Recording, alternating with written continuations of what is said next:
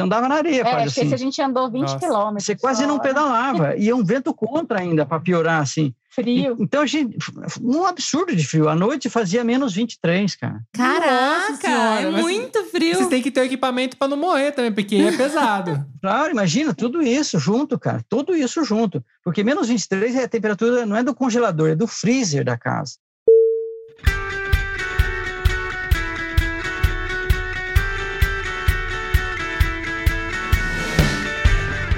Olá, viajantes, aqui é a Manu. E aqui é o Mac, sejam muito bem-vindos ao ViajaCast de bicicleta hoje. É, Mac. Primeira pessoa que eu conheci que era apaixonada por bicicleta é você. Sim, e aí eu tive que ensinar você a andar de bicicleta também. Exatamente. Mas, mas a Manu foi uma pessoa fácil de ensinar. Eu ensinei um amigo meu que tem a minha altura e ele, na época, ele tinha o dobro do meu peso e eu tinha que segurar nas costas dele, assim, pra ele não cair. Então, pra você foi fácil.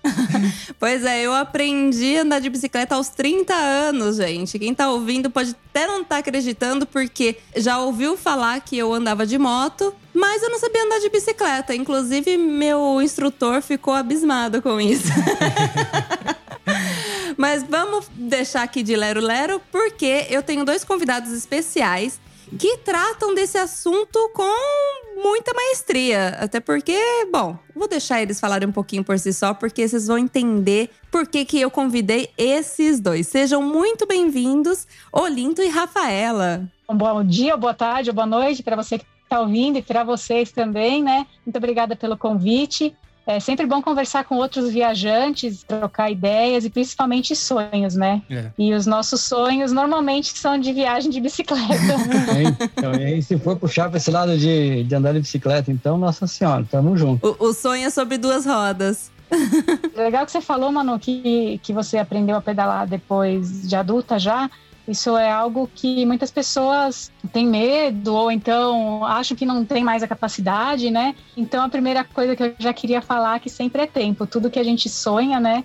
É sempre é tempo da gente correr atrás. Às vezes fica um pouco mais difícil porque a gente demorou muito para começar, mas a gente tem que sempre perseguir aquilo que a gente sonha e aquilo que vai fazer a gente feliz. Concordo. Então, e tem outra coisa, Manu? Fala. Você é, de- começou a andar com 30 anos, né? Mas você já tinha equilíbrio, você já andava de moto. Então, toda aquela parte do equilíbrio, eventualmente, já foi um pouco mais fácil para você.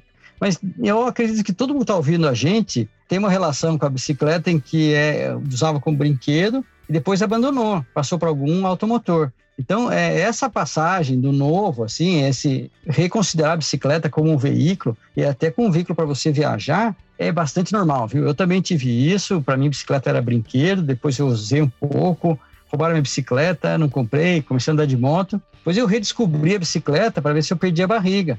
Ah, bom Olha motivo, bom motivo. É, acabei fazendo a volta ao mundo de bicicleta, mas isso foi só um detalhe, uma consequência, né? Vai perder a barriga? Mais ou menos, cara, porque. Porque a filosofia deu da Rafa assim, a gente pedala é para comer, né? Não é para outro motivo. Boa! Uma coisa interessante do cicloturismo é que você acaba ficando mais exposto a, a tudo, né? No conhecimento dos lugares que você vai. Então, as pessoas te oferecem comida, ou então você passa por um lugar que tem uma comida super diferente, né? Então acaba que, e por estar fazendo bastante exercício, às vezes você fica quatro, cinco, seis horas pedalando, o que é um tempo de atleta, né? Só, só fica em atividade física desse tanto de tempo um atleta. Então, como você está sempre é, em movimento e conhecendo coisa e, e fazendo exercício, acaba que às vezes você exagera um pouquinho na comida. Então, se não fizer dieta, não adianta pedalar. É verdade. E assim, esse negócio do atleta que ela falou, é só o tempo que é de atleta, mas o resto não é de atleta. É um cara normal, ele para e toma cerveja. Sim. né? E aí, quando ele para, tem uma coisa diferente para experimentar. Aí não tem jeito, velho. Assim, não, tem, não tem dieta que aguenta, arrebenta. Exatamente. Então partiu? Parte.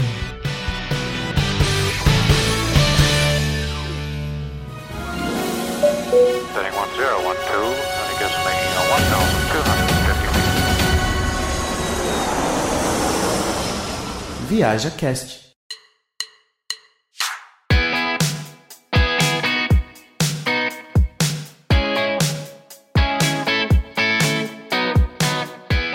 Você tocou num assunto que é um problema meu hoje, na verdade. Hum, qual deles? A barriga? Da barriga, mas é, pode, pode considerar assim. Ah, não parece, né? Não parece, tá escondido na A gente tá blusa, né? sentado. É, mas é que a, a- a condição era o quê? Eu andava de bicicleta e eu cheguei a andar semi-profissionalmente de mountain bike. Eu adorava andar de bicicleta, adorava, eu sou meio louco assim, né? Eu adorava fazer, andar no meio do mato, correr com a bicicleta, tudo. E cheguei a andar até no pré-profissional. Não cheguei a ser profissional, mas eu cheguei a com- fazer uma competição e tal. Não ganhei tudo, mas participei. Fui andar de bicicleta no Rio Grande do Sul, porque a gente é de São Paulo. Fui andar em Santa Catarina, e a- adorava. E o que acontecia? Eu andava relativamente bastante e muito forte. Então eu podia comer que nem um elefante. Porque nada me engordava. Eu era magro, muito magro, com as pernas enormes e mandava ver. Só que aí eu parei de andar de bicicleta, mudei pra Itália, tudo. E o que acontece? Eu não consegui parar de comer que não comia antes. Ainda mais na Itália, né, cara? É aí que é o problema. Essa é a diferença. O, o atleta, ele já é atleta por causa disso mesmo. Ele já tem uma hiper, né? Uma vontade de, de assim, detonar. Já é meio seco, de tanto que ele é hiperestésico, assim, né? Vamos dizer. E aí ele vai lá, vai comer e toma maltodextrina, né? A gente vai comer pele rapadura, o doce que tem, sorvete lugar e tudo mais. É tudo errado, né, cara? É. talvez seja a descoberta que está faltando, é redescobrir, né? Hoje em dia acaba que a gente emagreceu bastante, mas foi por causa de um regime alimentar que a gente está usando. A gente acabou descobrindo várias coisas. Mas quando você fala de cicloturismo, não é performance, tá? Não, não é preciso performance. Quando eu fiz a volta ao mundo, eu nunca fui atleta, a Rafa nunca foi atleta. E é preciso, assim, persistência, mais que nada gostar daquilo, gostar de aventura. A maior parte do pessoal que faz grandes viagens não vem do mountain bike, vem da aventura, geralmente, né? É, muitas pessoas acabam migrando do mochileiro para a bicicleta porque você tem autonomia, né? Você tem seu próprio veículo, é muito mais fácil você carregar coisas. Pessoas que ficam bastante tempo na estrada, acaba que você vai querendo algumas facilidades, né? Não, não dá para. Quer dizer, até dá, mas Você tem autonomia. Você começa a é juntar, negócio. sei lá, um livro, Uhum. é uma cadeira para você ficar quando você está acampado, porque você vai acampar todos os dias da sua vida. Então, acaba que a bicicleta, ela favorece carregar mais comida para você atravessar desertos. Então, ela te dá uma autonomia muito grande. Mas independe, assim, é, é, isso que a Rafa está falando é mais para aventura. Agora, a bicicleta vai tocar de é, várias pessoas, de estilos totalmente diferentes. É que a gente gosta de aventura. Então, quando a gente vai viajar, a gente vai para lugar remoto do planeta mesmo, né? O deserto, esse tipo de coisa. Agora, tem um monte de gente que vai para a Europa, tem um monte de circuito do É. Vale do Luar lá, o cara só toma vinho, então só toma cerveja, só para saber, vai de um hotel cinco estrelas para outro hotel cinco estrelas.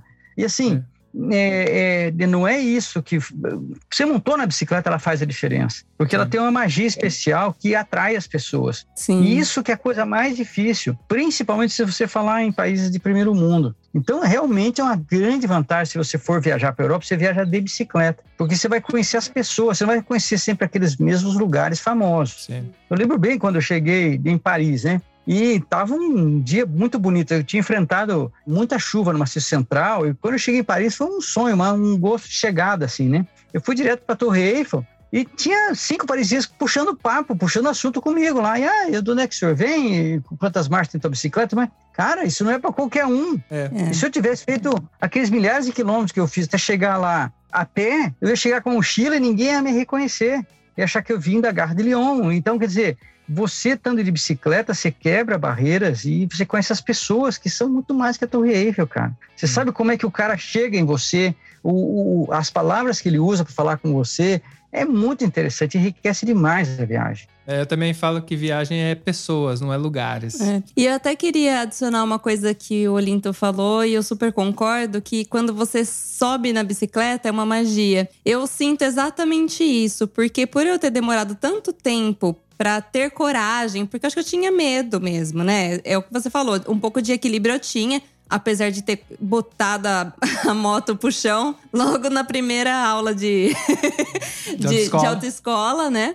Mas, assim, depois eu consegui andar. E aí, da questão da bicicleta, eu acho que ficou sempre aquela, aquele desafio que eu não superei da infância.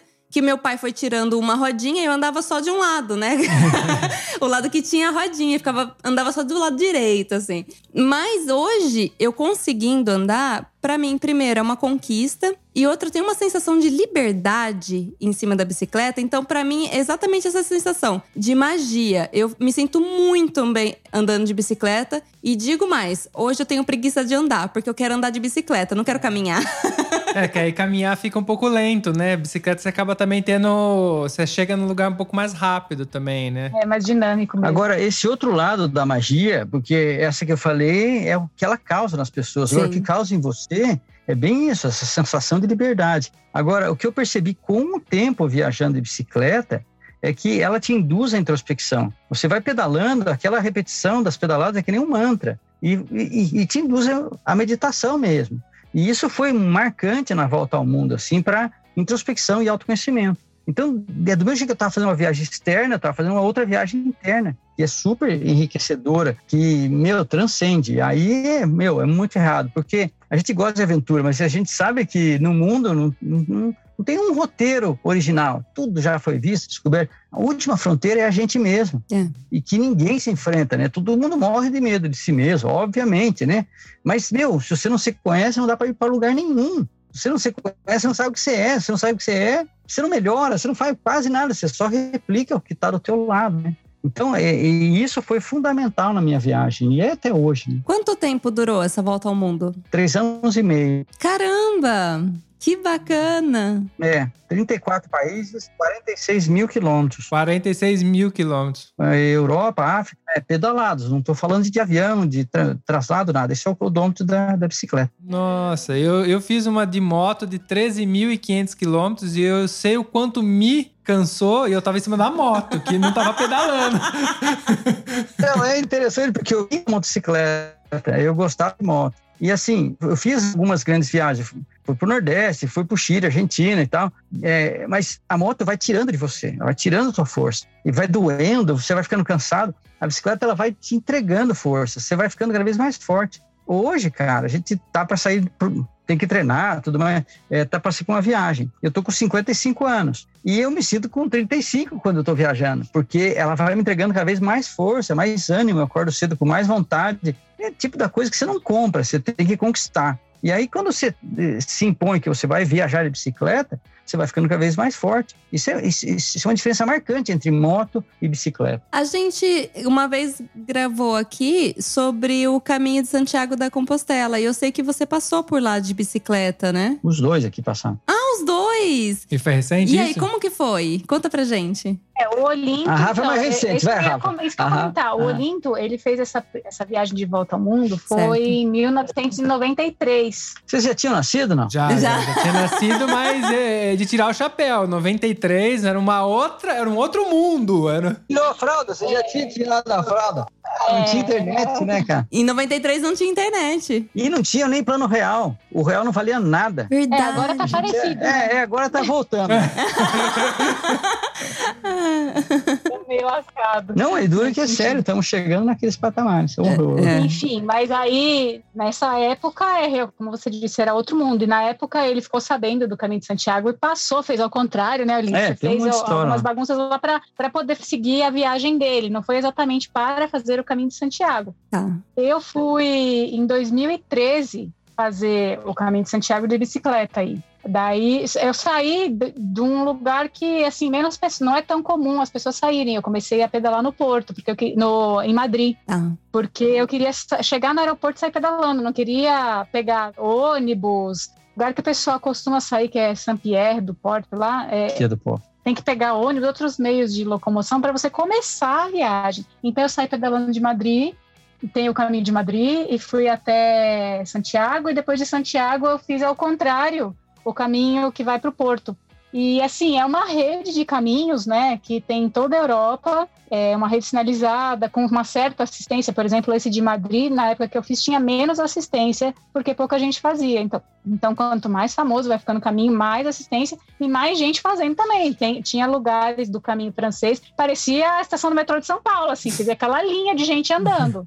O caminho Nossa. de Madrid só tinha eu e minha amiga, né, que a gente foi junto. Então, deixa eu falar um negócio é, para o pessoal que está ouvindo, porque é o seguinte: o caminho de Santiago não é uma linha. Era um ponto de peregrinação. Todo mundo saía de casa e ia para o caminho de Santiago. Uhum. Mas se você assim olhar o mapa da Europa, você vai ver que todo mundo da França, Itália, Alemanha, Holanda acaba indo para um ponto que afunila, afunila muito. E esse caminho passou a ser chamado de caminho francês, que é justamente quando eles atravessam os Pirineus e vão seguindo pelo norte da Espanha. Agora é óbvio que um cara que vivia em Madrid, ele não ia lá para aquele ponto. Vai depois começar. Então esse caminho mais famoso é o caminho francês, chamado caminho francês.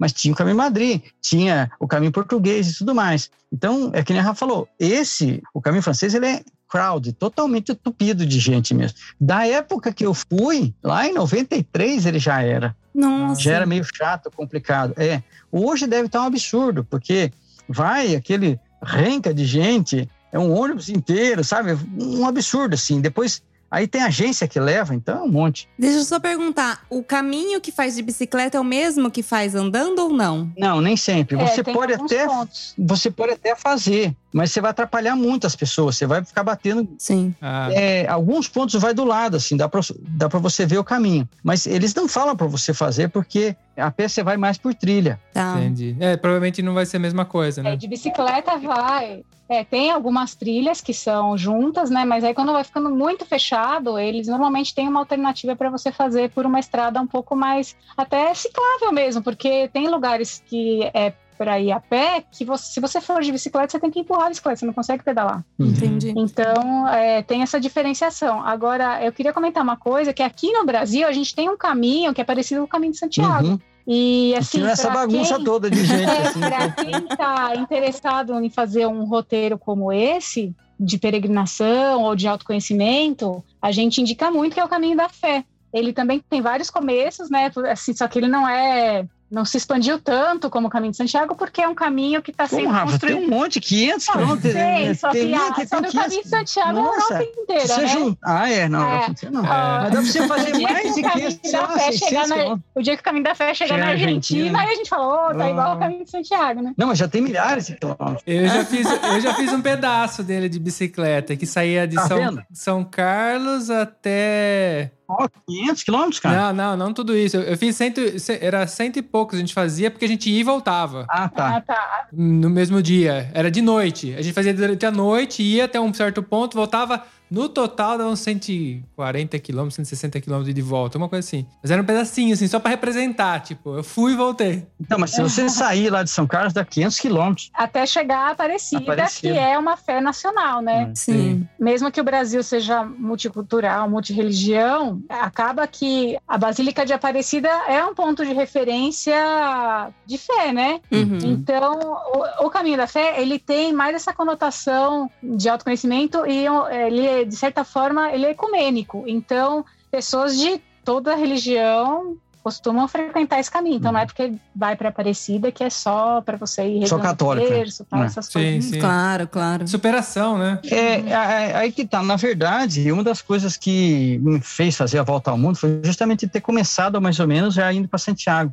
Porque, assim, cara, viajar é, com sacrifício é uma coisa que te ensina muito. E é isso que o caminho de Santiago é. E o caminho da fé é uma cópia dele. É a- É a melhor adaptação para o Brasil, para o nosso entendimento, assim. E isso eu aprendi no caminho de Santiago, onde você ah, começa a aprender com o caminho. Você não está viajando só por entretenimento. Ai, que legal. Hoje eu vou ver isso aqui, hoje eu, agora eu vou para balada, não sei das coisas. Não, você está indo duro, num caminho desgraçado, assim, sofrendo, passando calor, não sei das quantas e tal, e dificuldade, não sabe se vai chegar. É assim, tanto é que quando você chega em Santiago, você recebe a Compostela, que é um documento feito pela igreja, escrito em latim, e que te garante indulgência plenária. Mas é errado, isso aí vem desde a Idade Média. Ah, é? Só que você tem que chegar lá, é, então. Só que você tem que chegar lá, não é de carro, não, velho. Você tem que chegar lá ou a pé, ou de bicicleta ou a cavalo. Por quê? Porque tem que ter essa coisa do sacrifício. Sim. E isso é muito bacana. E acaba que eu, é, a volta ao mundo inteiro minha, eu fiz nesse sistema,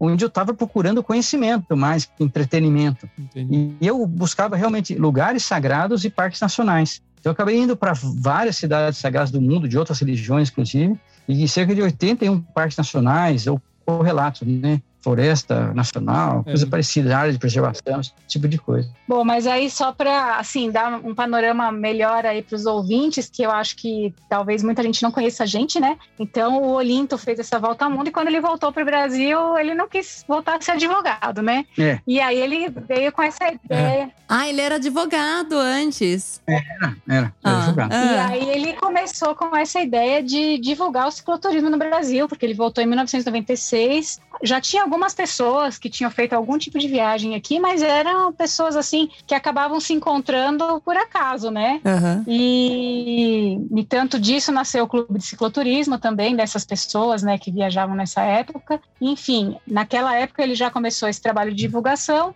escreveu o primeiro livro, né, o Link sobre a volta ao mundo de bicicleta, que chama No Guidão da Liberdade. E depois de várias atividades que ele tentou fazer, escrever para revista e tudo mais, acabou que em 2006 ele lançou o primeiro guia de cicloturismo, que é o Guia da Mantiqueira. Que legal. Daí no ano seguinte a gente se conheceu. Então, desde 2007, Hum. a gente vive, trabalha junto, viaja junto, né? E a gente tem esse projeto de escrever guias pelo país todo. A gente já tem sete guias que atravessam o país desde Gramado, no Rio Grande do Sul, até aqui a Chapada Diamantina. Esses são livros que você compra e viaja sozinho ou com seu grupo, como você quiser. Certo. E eu, eu ia até. Bom, você fala. eu ia que você ia falar que falar. eu vou deixar os links, se você me der os links desses, de- desses livros, eu deixo aqui na descrição desse episódio, o pessoal pode achar. tudo Aí quem tiver facilmente. interesse é só clicar no link aqui embaixo. Só uma coisinha. Cada guia desses tem um documentário no YouTube falando sobre ele, tá? Ah, eu beleza. deixo, eu deixo tudo linkado aqui embaixo. Manda todos os links pra gente que a gente coloca aqui. É que hoje o nosso canal do YouTube ele é bem ativo, né? É É. o nosso principal meio de divulgação e tem o nosso site também, Uhum. que aí tem onde a gente vende os livros.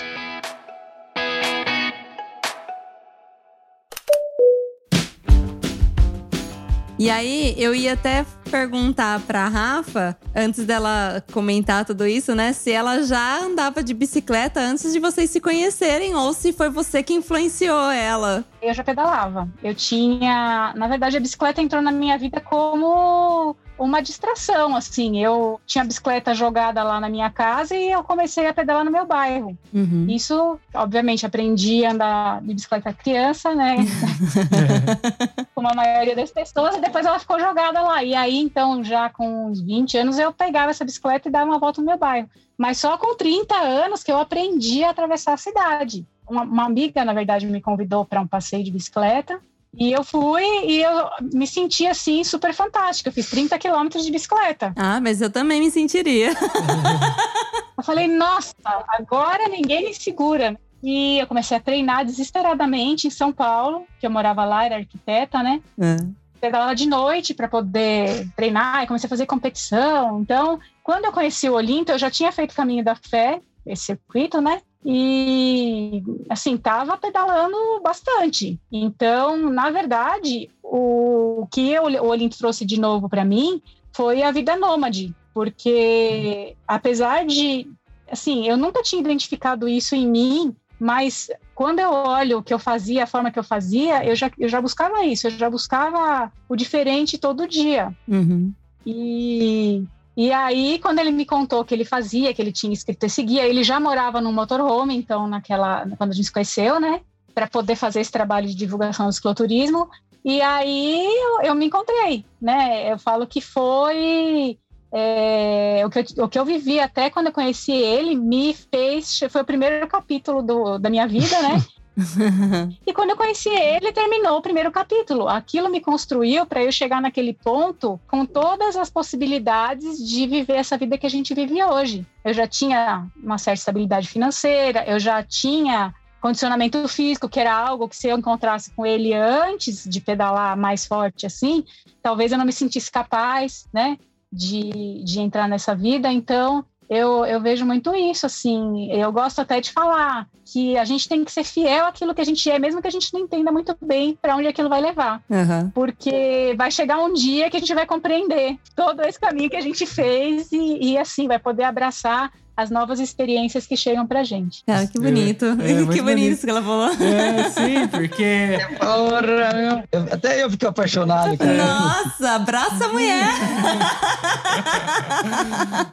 Porque a gente, a gente corre aqui com as nossas ideias e às vezes realmente tem essa sensação de saber, às vezes, se tá seguindo para algum caminho certo ou não, mas a gente, no fundo, tem uma certa convicção de alguma coisa que a gente não sabe explicar exatamente, que talvez chegue a algum ponto e a gente olha para trás e fala, era por isso. E, então a gente vive, é lógico, a gente tá aqui correndo todo dia. E é muito legal você falar isso porque realmente mexe, sabe? Dá até força pra gente, né? Pra gente continuar seguindo em frente. Porque, por exemplo, o ViajaCast mesmo é um projeto nosso, que nós bancamos e é um sonho nosso. Que legal. Então, a gente continuar ouvindo histórias de viajantes, vendo estilos diferentes de viajar, como o de vocês, não só apresenta todo esse outro universo para os nossos ouvintes, mas a gente é o primeiro a, Aproveitar. a, a usar isso, né? Aproveitar isso pra Essa gente. informação. Então, poxa vida, o que a Rafa falou foi, né, tipo, uma injeção de ânimo aqui na gente.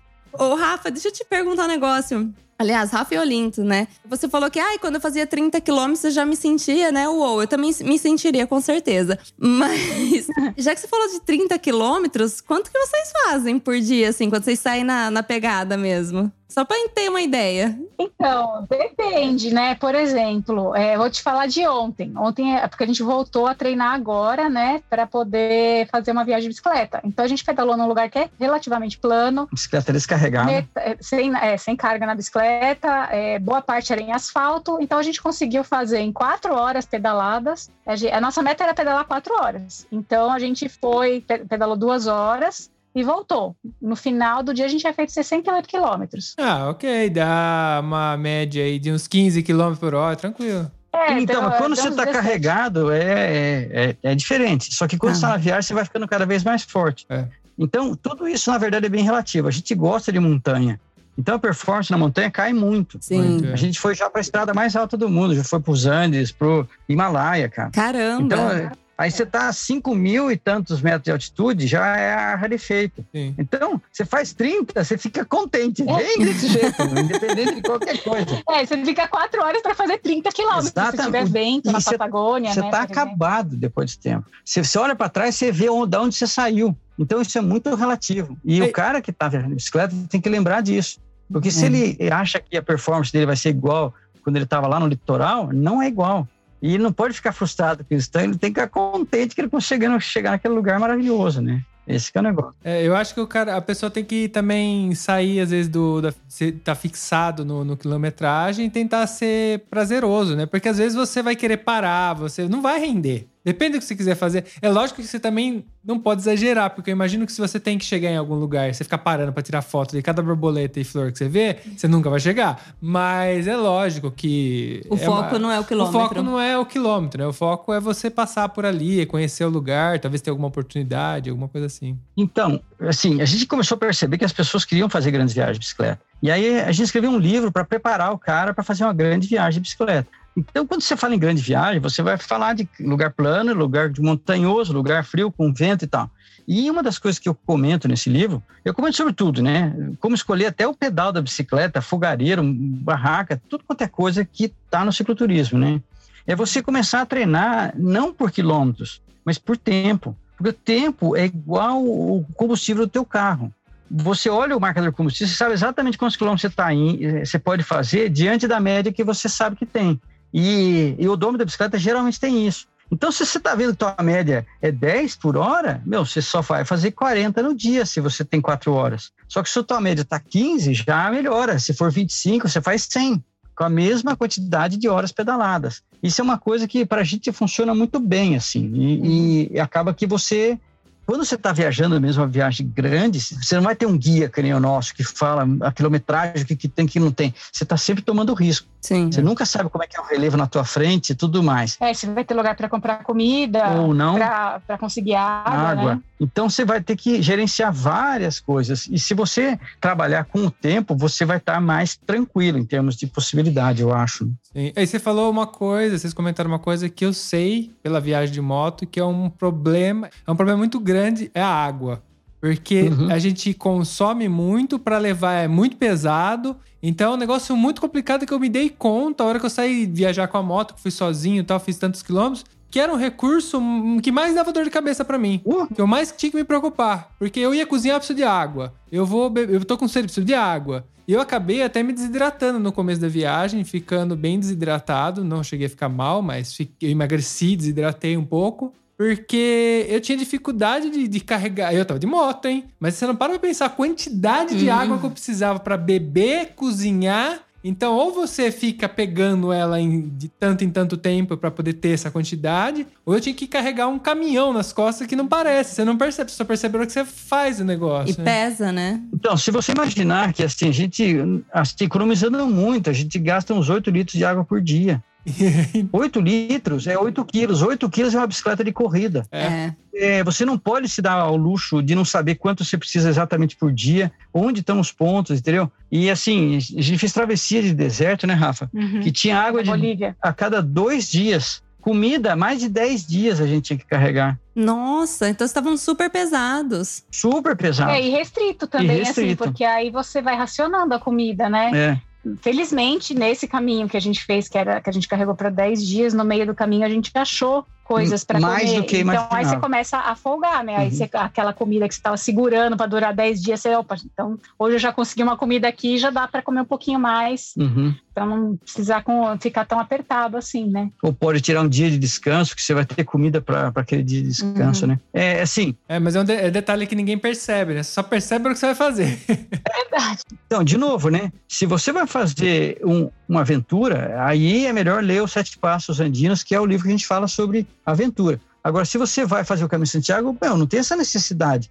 Ele é feito para caminhante também. É. Então, quer dizer, a cada 30 e poucos quilômetros, é, 25 quilômetros, tem um lugar para você comer, tem um lugar para você ficar e tudo. É, o caminho da fé é a mesma É. coisa, o mesmo sistema. Sim. Até quando eu fiz o caminho de Santiago, eu fui com uma amiga minha, que inclusive foi a Bruna, né? Foi ela que me incentivou a, a treinar mais de bicicleta, né? Antes de conhecer o Olinto. E aí meio que eu fui. É, mas ela não era cicloturista, ela é atleta de triatlon, né? Ela gosta de correr, de pedalar. E aí é, foi a primeira viagem dela.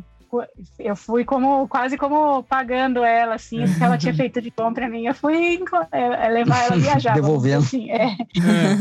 Vergonha. E aí ela tava toda aflita, né? Que eu quero isso, quero aquilo, o que, que eu levo, que eu não levo. E assim, no final das contas, ela foi bem. Tudo que eu falei pra ela, ela aceitou, ela levou uma bagagem praticamente igual a minha, né? Mesmo sem experiência nenhuma. Uhum. E eu deixei ela bem tranquila assim: olha, qualquer coisa que você precisar, você tá na Europa. É. Você compra, É. né? Sim. Tá, qualquer coisa, você vai lá numa na loja mais barata que você achar e compra. Se não levou um chinelo, vai ser, ai, tô morrendo que eu não trouxe meu chinelo. Vai lá e compra o chinelo, É. né? O problema é a falta de dinheiro. Né? É, é isso que eu ia falar. Realmente isso funciona, mas você tem que, né? Tem que ter um preparo É, financeiro. Mas como diria meu Não, tio, não, dinheiro não não, é problema, é É solução. solução.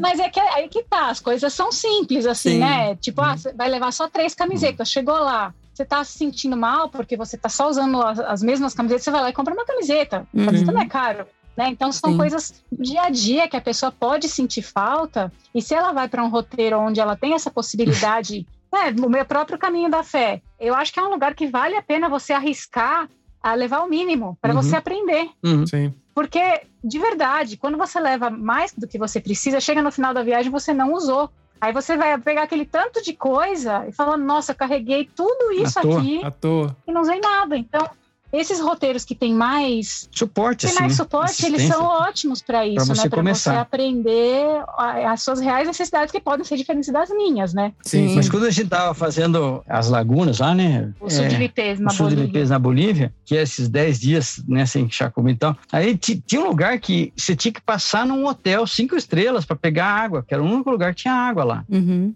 Aí, mas foi um dia muito ruim, era só areião, areia, você, você andava na areia É, quase assim. esse a gente andou 20 Nossa. quilômetros. Você quase só, não né? pedalava, e é um vento contra ainda, para piorar assim. Frio. Então a gente, um absurdo de frio. À noite fazia menos 23, cara. Caraca, Senhora, é muito frio. Vocês têm que ter o equipamento pra não morrer também, porque é pesado. Claro, imagina tudo isso junto, cara. Tudo isso junto. Porque menos 23 é a temperatura, não é do congelador, é do freezer da casa. Sim. E isso você dorme à noite, né? Bom, mas vamos lá. Eu sei que a gente andou uns 30 quilômetros, tava totalmente acabado, cara, acabado, assim, injuriado com aquele vento, eu tava ficando nervoso. Aí, aí a gente falou um pouco assim, né? Meu, não interessa quanto for esse hotel, a gente vai dormir uma noite lá. Chegou lá, cara, não tem cartão, não aceita cartão. Mas você tá brincando. Porque não tem, não tem conexão com a internet, não, não É, tem não conexão com a internet, tá é no meio do muito- deserto é. lá, cara. É o lugar mais deserto, assim, que, É. que eu já fui, né? Não tem cidade, não tem nada. Não tem nada, não era pra ter cidade lá, não era pra ter 300 gente lá. quilômetros que não tem nada. E aí, o que vocês fizeram? Não dormir. Não. Hum, hum. Não, só para concluir. É, é. Esse, esse deserto, o que tem ali é que eles é, fizeram umas casinhas para acolher turistas que viajam de carro. Então é, é longe, assim, sabe? Porque o lugar é bonito, mas não tem condições de ter vida, não tem É. condição de ter uma cidade. Você Tá. não consegue Nunca plantar, teve. plantar uma coisa, É. a água é salobra, não tem, Assim, nunca não teve. tem como. Nossa. Então, aí chegou lá, felizmente, o povo boliviano é maravilhoso, assim. Aí a gente pegou as moedinhas, tudo, juntamos o que tinha lá, porque a gente ia atravessar a fronteira depois, né? Então já Uhum. não estava guardando tanto dinheiro do país. Aí eles fizeram um preço que não é, assim, É, totalmente preço de especial. boliviano, né? Preço para fizeram. boliviano. Uhum. Com todos os descontos lá, a gente acabou conseguindo ficar uma noite lá. Ah, boa. Deu certo. Quebraram o porquinho e deu certo. É, tinha aquele aquecedor a gás, né? É, nossa, a A gente, gente ficou lá, parecia, é, porque no quarto, parecia uns aqueles frangos que ficam rodando assim, ó, a mesma coisa, cara. no quarto só tinha aque- aquele aquecedor, era um aquecedor que passava a Ah, aquele aquecedor de água quente água, que tem, né? assim, Sim, sabe? sim, Então ele não esquentava muito. Não é tanto assim. Ele não esquentava muito. Termosifone, acho que é italiano. Acho que é italiano. É, É, é. Mas é, o é o sifão, nome né? dele. Eu acho que é sifão o nome. É, que sifão é que abre, assim, a água, né? Ah, é verdade. É, Mas é, um- pra quem não, não sabe, né? Pra quem nunca viu isso, é um aparelho de metal que tem uns canos e dentro passa água quente e isso vai esquentar o lugar. Pronto. É isso. E o quarto era grande, então aquilo lá só deixava o quarto menos Tava gelado. vamos não. Rafa, era gostoso. Vai Não, pra barraca pra você ver. esquentar, A gente foi na- no. A gente foi no restaurante lá e ficou abraçado nesse negócio. Os turistas andando pra lá e pra cá, né? E eu, os nossa, franguinhos. sentado do lado. do- É, assando. Eu vou aproveitar e vou perguntar até um negócio. Vocês estavam falando sobre temperatura. E eu sei que vocês já andaram no deserto, já andou na neve, já andou no Himalaia. Provavelmente já pegaram chuva na estrada. É, com certeza. E assim, eu acredito que seja uma coisa bastante pessoal. Essa questão do tipo de temperatura, sol, enfim. Mas gostaria de perguntar pra vocês, qual que é o ambiente assim, o clima, a condição meteorológica pra vocês que é mais difícil pra andar de bicicleta? Acho que é a chuva. É, chuva com frio, Com né? frio. É a coisa que mais dificulta, assim, chuva com frio. É, é que, assim, Hum. por isso a gente gosta do deserto também. E aí a gente tenta entrar na região quando não tem chuva. Mas é difícil prever isso, né? Sim. Mas felizmente nas nossas viagens de aventura a gente consegue isso. A gente vai para a região que a gente conhece e tudo mais, né? As regiões mais desoladas, que tem pouca gente, não é à toa. É porque não tem condição para vida ali. É. Então, as regiões que tem mais chuva tá cheio de gente, porque sempre foi melhor para plantar e tudo mais. Na- É. Assim, naturalmente, né? A exploração né, e eventualmente, quem gosta de chuva vai falar, nossa, né? Mas é o seguinte, quando você tá viajando de bicicleta, tudo que você tem tá com você. E se você molha, É. você não tem onde secar, você não tem uma máquina de lavar. É. você fica sujo de barro, você tá tudo estragado, né? Então, assim, mesmo morando no motorhome, para nós é muito complicado. Tem que a gente lavar tudo, evita não pedalar em chuva. Porque É. aí eu volto, eu tenho que secar as coisas tudo dentro do carro. Uhum. Então, daqui a pouco o tênis está com cheiro de cachorro molhado, É né? Não verdade. tem como. M- Morto Então- e molhado, né? E além de tudo, o desgaste da bicicleta é maior também. Quando você pegar. É verdade. Nossa, é. Estraga Agora- freio, estraga a corrente, tudo consome mais rápido. Agora, você imagina você passar tudo isso para barraca ainda. Uhum. Então é muito chato. Daí no outro dia você acorda, a barraca tá toda molhada, tá chovendo, você guarda a barraca molhada junto com a, É. sua- com a- eventualmente a única roupa limpa que você tem. E no final do dia, se não parou de chover, você só tem uma barraca, você só tem tudo molhado. É. Então, é até se você tá em lugar frio, é perigoso você ficar com hipotermia até, Hum. né? É, é uma situação que você tem que evitar ao máximo. É. Sim, com certeza. É, quando a gente foi para Patagônia, por exemplo, É. né? a gente foi de Bariloche até a Terra do Fogo, até o Ushuaia, né? Aí, é, quando a gente tava chegando, meu, começou a chover, chover, chover. Aí vai ficando cada vez mais complicado, mas é só isso que eu falo. Você foi pela Argentina ou pelo Chile? Você passou no Chile? Os dois, a gente ficava cruzando a cordilheira, ia e voltava, atravessar a cordilheira pra lá e pra cá, pra lá e pra cá. Eu ia perguntar se vocês fizeram a carreteira austral no, no Chile. Fez um É, pedaço Acho dela. que La Junta, né? Que a gente pegou É. ali. Depois a gente passava pra Argentina. Depois Quando voltava tinha passagem, a Chile. gente passava. Depois voltava. É. Porque quando você faz assim, assim, eu vou até dar uma dica aqui, não sei se vocês vão achar legal. É que a carreteira astral é um projeto turístico, né? Ela é super famosa. E assim, chove muito lá. Então, o tempo que a gente passou por ela, então é, você é bem assediado, tá? tem tudo, tem as coisas. Agora, conforme a gente pegava essas passagens para Argentina e voltava, as pessoas não passam ali. Ali que acontecem as coisas. Uhum. Ali que é o diferente. Você está tão perto, as pessoas são diferentes, porque não passa gente ali. Eles se tratam diferente, é outra coisa. E é justamente, e, e- e, assim, pra gente, a gente gosta de montanha, né? Cada vez que você atravessava, você ficava mais perto da montanha. É. E até atravessar ela inteira. E ao passo que se você tiver é, só na carteira austral, ela sempre vai ficar mais ou menos longe de você, né? Mas tem que ir entrando minha- né, na- nas Ex- trilhas. Porque a carreteira ela é o acesso para as trilhas que tem para as montanhas. Mas se você, só que se estiver passando nessa, não vai ver nada. Exatamente. E assim, isso é uma característica marcante do Chile. É, do Chile e da Cordilheira, né? E no fundo, a gente já fez praticamente todos os passos entre Chile e Argentina. Desde o norte até o Desde o extremo norte lá, é, Passo de Rama e tal, a gente ia e voltava, ia e voltava para Argentina e Chile. Então a gente fez, atravessou quase todas as passagens que tem. E isso que é o legal, né? Isso é o é, que conselho a gente mesmo. gosta, né?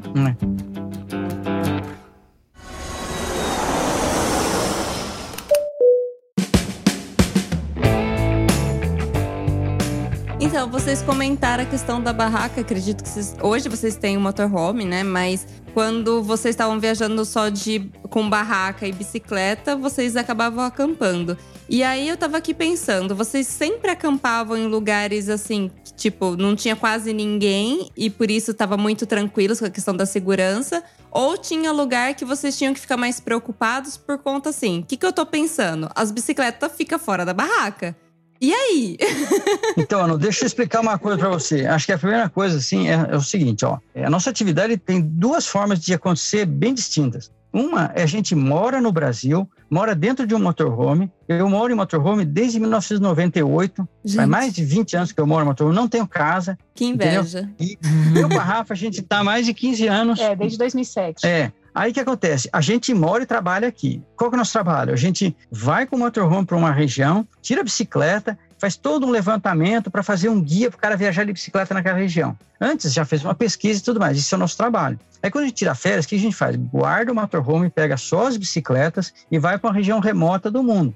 Por quê? A gente gosta de viajar acampando com E viajar liberdade. de bicicleta. Então, E até hoje a gente viaja de barraca acampando. Exatamente. Não, não deixamos de fazer Ah, Aí a gente já vai para um lugar que a gente sabe que não tem problema. A Patagônia é um lugar que não tem problema. Não, não tem, realmente. Ah, mas Bariloche. Bom, Bariloche é outra coisa. A gente fica pouco tempo em Bariloche. E eventualmente fica num camping, ou então É. fica num, num- aproveita que você está numa cidade maior e fica numa pousada, né? É. Para tomar um, um banho maior, para lavar a roupa, para ter mais facilidades. Então, geralmente, onde a gente fica, a gente tranca a bicicleta junto com a barraca e tudo mais. ah, tá. Mas geralmente é um lugar seguro e, e muitas vezes não tem nem para quem perguntar se a gente pode acampar ou não. A gente já vai para a região que não Campo selvagem. é, Uhum. é, exato, não, totalmente É, selvagem. então, por Raramente exemplo, a gente fica em campo. a, a última viagem nossa foi para Turquia. Uhum. A gente acampou assim, total liberdade. Ah, lá é muito seguro, né? medo de, Turquia é muito seguro. nada. Porque as próprias pessoas, elas dentro das cidades, elas acampam nas praças. Uhum. Tá na cultura deles de acampar, É, né? fantástico. O iraniano acampa na praça, assim. É muito comum.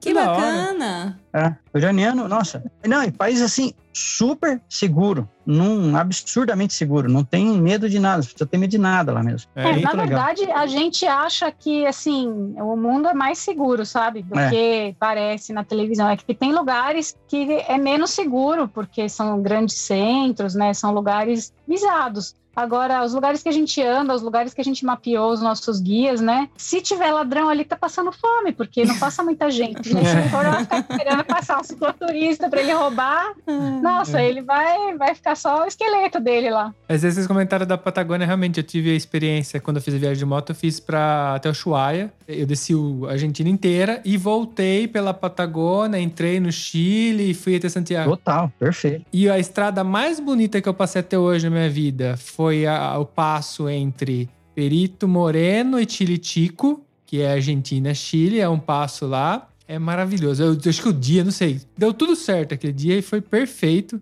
O cardenal. Não, Cardeal Samoré é, é de Bariloche. Ah, tá. Hum, vai, continua. É, é mais pra baixo, acho que de Bariloche, É mais se não me engano. É. Não, bem mais pra baixo, bem mais pra baixo. E porque ali é o pezinho da carreteira austral. Eu entrei no pé dela. E aí depois você só tem pra cima só. Ah, Ah, é aquele que a gente passa lá. Uhum. É no final. Você chega na, na, na- na final da carreteira austral, você tem que sair por Tilhatico ali. Ou você vai entrar por umas estradas bem, bem selvagens. Uhum, é. E realmente, ali tinha muito mochileiro, muita pessoa de bike. Então, carona, bicicleta é uma coisa comum. É, a galera que vive ali é normal. Então, tipo, acampando no meio da estrada. Tinha até camping se você quisesse, mas a galera nem frequentava o camping, acabava acampando no selvagem mesmo. Usava o camping talvez para tomar banho, quem tava muito precisando, alguma coisa assim. E nem isso, porque tem os lagos lá, é que o lago é congelante.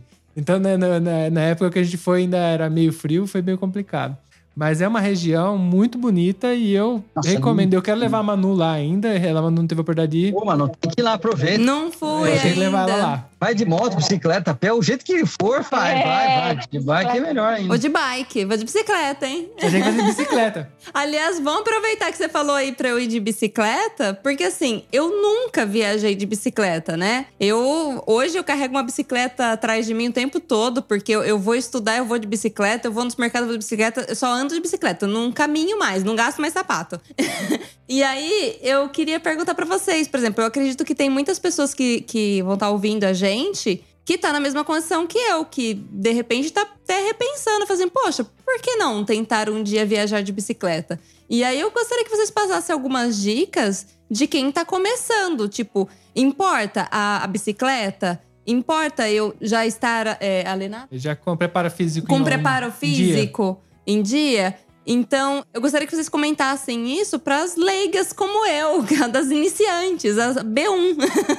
Não, quase tudo importa, mas tudo tem uma compensação, assim. Se você tá treinado, você vai sofrer menos na hora de viajar. Sim. Se você dá menos treinada, você vai sofrer mais e eventualmente você vai ter que fazer mais paradas. Então, meu, só tenho 15 dias para fazer a Patagônia inteira e, e- e nem treinei. É um negócio que não faz sentido, né? Aí, assim, se você tem uma bicicleta melhor, é melhor. Só que a melhor coisa é a simplicidade. Se você tem uma bicicleta muito ruim, ela vai, dar, vai quebrar. Você tem que ser mecânico já, né? Uhum. Agora, é, o melhor para cicloturismo é uma bicicleta média, não é top de linha. Tá. Porque bicicleta média, ela é robusta e tem fácil peça de reposição. Uma Uhum. bicicleta muito top de linha, você não consegue peça de reposição. E ela é eventualmente muito leve, muito delicada. É, as peças sofrem desgaste Sofre- mais rápido. É, muito normalmente. prematuro. Tá. Então, se- fica numa coisa para baixo, não para alto. E treinamento, você não precisa é, recorde, você precisa ter persistência. Não é passeio de bicicleta. Passeio de bicicleta, você vai hoje, você faz, amanhã está tudo doendo, eu não quero saber mais de bicicleta. Não. Viagem de bicicleta é diferente, porque no outro dia você tem que ir de novo, e no outro de novo, e no- de novo, e de novo. Mas você tem que lembrar que você tem que descansar para você recuperar, não é assim. E isso tudo você tem que aprender devagarinho. Então, quer dizer, para fazer. é, ou, ou então você vai realmente devagar. Você, ah, vou fazer o caminho de Santiago, que é fácil. Aí você eh, pedala um dia, descansa um dia inteiro. Aí no outro dia pedala um dia, descansa um dia inteiro. Aí você pedala dois dias, descansa um. Para você pegar a forma, não- mas ninguém faz isso. Ninguém tem essa Uhum. paciência. O É. cara vai e desiste. Ah, não, não, não consegui, estourei. Por isso que é importante tudo isso que a gente está falando. É, e no nosso site, olink.com.br, tem uma série de dicas que já dá para quem está escutando a gente aí, já entra lá, tá? Dicas de cicloturismo, já dá para você ler sobre treinamentos, bicicletas, componentes da bicicleta, sobre as roupas que a gente usa para usar? pedalar, os equipamentos e tal. Assim, cada guia nosso tem também mais dicas para como você se preparar para aquela determinada viagem. E nesse livro que o Olinto falou, Sete Passandinos, aí é mais para quem quer fazer uma viagem de aventura de bicicleta, mesmo que não seja longa, mas assim que vai que pretende acampar, que pretende cozinhar a própria comida, ser mais autônomo, aí é, é, nesse livro aí tem bastante coisa. E no nosso canal do YouTube também. Se você. Ah, Todos os vídeos nossos sempre vai ter Sempre alguma dica. dica. do dia a dia da viagem mesmo, né? Então, mas ó, uma coisa que eu queria reforçar é que nada disso é complicado e nada disso é caro de verdade. Uhum. Bicicleta é barato, equipamento é barato. Assim, se você usar. Você tem, tem uma bicicleta que você não usa, é caro. Tudo que você tem que não usa uma, é né? caro. É verdade. E nada é um, é um mistério do outro mundo. Ah, o Olinto descobriu isso. Ah, o cara é da NASA, né? Não, cara, é tudo muito simples. É, Se eu, se eu vim com essa ideia é porque eu, eu sou um cara que pensa as coisas de forma simples. Para mim, simplicidade é que resolve o problema de verdade, assim mesmo, né? É, então, e afinal de contas, o que a gente vê é que, assim, muitas vezes o equipamento acaba sendo uma desculpa para a pessoa não fazer, mas no fundo, é o que ela tem mesmo é medo. São outras É. coisas, né? É, Às vezes é melhor você ir com o equipamento que você tem, se você não tem dinheiro, faça algo do tamanho daquilo que você tem. A Uhum. gente sempre fala isso. Infelizmente, a gente vive num mundo que tem muita desigualdade. Então, eventualmente, tem pessoas que estão vindo para a gente que não tem nenhuma possibilidade financeira mesmo. Uhum. Mas sempre é possível você adaptar o seu sonho para aquilo que você tem possibilidade. Então, é muito triste pensar que uma pessoa vai deixar de realizar qualquer coisa por causa de dinheiro ou por falta de equipamento. Se não estiver encontrando caminho, escreve para a gente que a gente ajuda a criar alguma coisa para que você possa fazer com aquilo que você tem. Quando eu comecei a pedalar, eu comecei a ir nas trilhas que todo mundo ia com umas mountain bikes super cara lá, eu ia com uma Caloi 100, que é uma bicicleta de cidade. bem básico. É, na época, acho que agora, sei lá, não custa mil reais, sabe? Uhum. E na época era muito menos, né? E eu tava toda feliz, porque eu tava conseguindo fazer coisas. Só quando eu percebi que eu ia me desenvolver naquela atividade, que eu tava conquistando coisas e a bicicleta já tava me impedindo de ir mais longe, no sentido assim, de que ela quebrava, toda semana eu tinha que fazer manutenção e tudo mais. Daí eu fui lá e consegui uma bicicleta um pouco melhor, mas isso não, definitivamente não é para impedir ninguém de fazer nada. A gente acredita muito que as pessoas têm que realizar. Sim, eu tenho até um vídeo famoso na internet aí que o cara comprou uma bicicleta, comprou, pegou uma doação de bicicleta, uma bicicleta bem lixo, assim, sabe aquela que tá jogada? ele saiu aqui, fez aqui a Europa, ele veio, sei lá, acho que da Itália até França, alguma coisa assim, mas fez uns 800 quilômetros com aquela bicicleta. Ele quase morreu pra chegar lá, com a bicicleta. Mas ele, se ele tinha isso na cabeça dele, ele fez. E no final das contas, ele tá aí, tá vivo, tá viajando, né? Ele executou. A execução é muito importante, né? Às vezes a gente fica colocando um monte de obstáculos para nossos sonhos, na verdade, no final é só execução. É só executar e dar um jeito. Sempre tem um jeito. Só dá o primeiro passo, né? Depois que você tá na estrada, que você conseguiu sair, você vai encontrando também é, respostas, vai con- encontrando as soluções para aquilo que você achava que seria praticamente impossível. E digo mais, eu acho que pedalar é um dos segredos da juventude, porque esses dois aí, ó, falaram a idade, mas gente, não parece. Eu tô olhando É. aqui, não parece. Depois vocês vão lá olhar vídeo, olhar Instagram deles, que a gente vai deixar todo o link aqui embaixo. Eles já até falaram pra vocês enquanto a gente foi conversando aqui de algumas coisas, mas gente, eu tô abismada e eu falar, esse pique que esses dois têm, eu não tenho nenhum terço, ou seja, preciso começar a pedalar pra ontem. É, Legal. Então, eu Legal, acho que tem uma legal ver outra, você outro assim. recadinho que eu queria deixar também, porque aconteceu uma coisa interessante nesse final de ano e é, encontrei a minha sobrinha, e aí numa conversa lá, é, umas pessoas falaram uma coisa, pessoas mais velhas falaram uma coisa, e a minha sobrinha falou assim pro primo dela, né? Outro Hum. dia, Eu já falei pra você que não dá pra conversar com velho. e assim, é, E é tudo que mais novo que a gente, né? Mas né? é, e a conversa que eles estavam tendo, eu tava concordando com a minha sobrinha. Claro, é E as claro. outras pessoas estavam falando umas ideias totalmente fora, Bora, assim, nada a ver. umas Nossa, Então, é importante cuidar do corpo, mas principalmente é importante a gente cuidar da nossa mente, né? é. Então, ouça bastante Viaja Cast, né? Exato. A gente tem que estar perto de pessoas que falam a nossa língua, né? Que, Aham. que levam Que a gente para acreditam onde no que a gente quer ir. acredita, né? É. Sim, sim. Obrigado. Obrigado a vocês pelo esse convite aí. É, legal. Bom, eu vou. Eu sei que eles têm compromisso agora, porque esses dois estão. São, É, Estão tá certo sempre eles. em cima das rodinhas. é, tá certo eles. Eu me permito o trocadilho. Bom, eu só gostaria de agradecer muito vocês por, primeiro, terem topado esse papo aqui com a gente. A gente aprendeu já muito aqui com vocês. Nesse, só uma horinha aqui que a gente bateu o papo, já aprendeu muito. Eu imagino convivendo com vocês. Foi um enorme prazer conhecê-los. Muito obrigado Bom. gente também. Muito obrigado. A gente agradece o convite, né? E pede desculpa até se a gente não pôde responder mais rápido do que assim, do que estava esperando, mas às, às vezes não enfim. tem internet, né? Às vezes É, não a gente estava esperando estar é nesse complicado. momento, porque a gente ficou, durante toda a pandemia, a gente ficou parado, então foi bem fácil fazer live e tudo É. mais. E esse começo de ano a gente foi resolver uns probleminhas do motorhome, foi fazer algumas coisas em, em vários lugares. E agora, enfim, chegamos aqui no Camping Mucugê. Quem não conhece, vale a pena, na Chapada Diamantina. Então vamos ficar um tempinho mais parado aqui agora, antes de sair para uma nova viagem de bicicleta. Ah, então agora pudemos falar com vocês, tem internet para isso. Então, muito obrigada. E obrigada quem está ouvindo a gente, aguentou a gente falando todo esse tempo. É, é, foi muito legal. Não, em breve quero entrar em contato de novo, falar pra vocês, ó, comecei, viu? Já tô, fiz minha primeira viagem. Opa, Estamos esperando. né? legal, legal. Ótimo. Temos um programa? Temos um programa. Um beijo, galera. Tchau, tchau. Tchau. Então tá, pessoal. Então, tchau pra vocês. Tchau, tchau.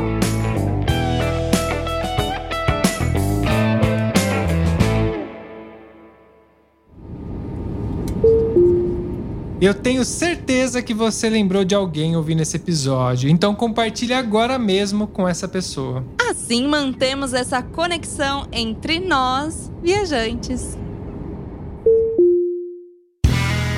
Este podcast foi editado por Play Áudios.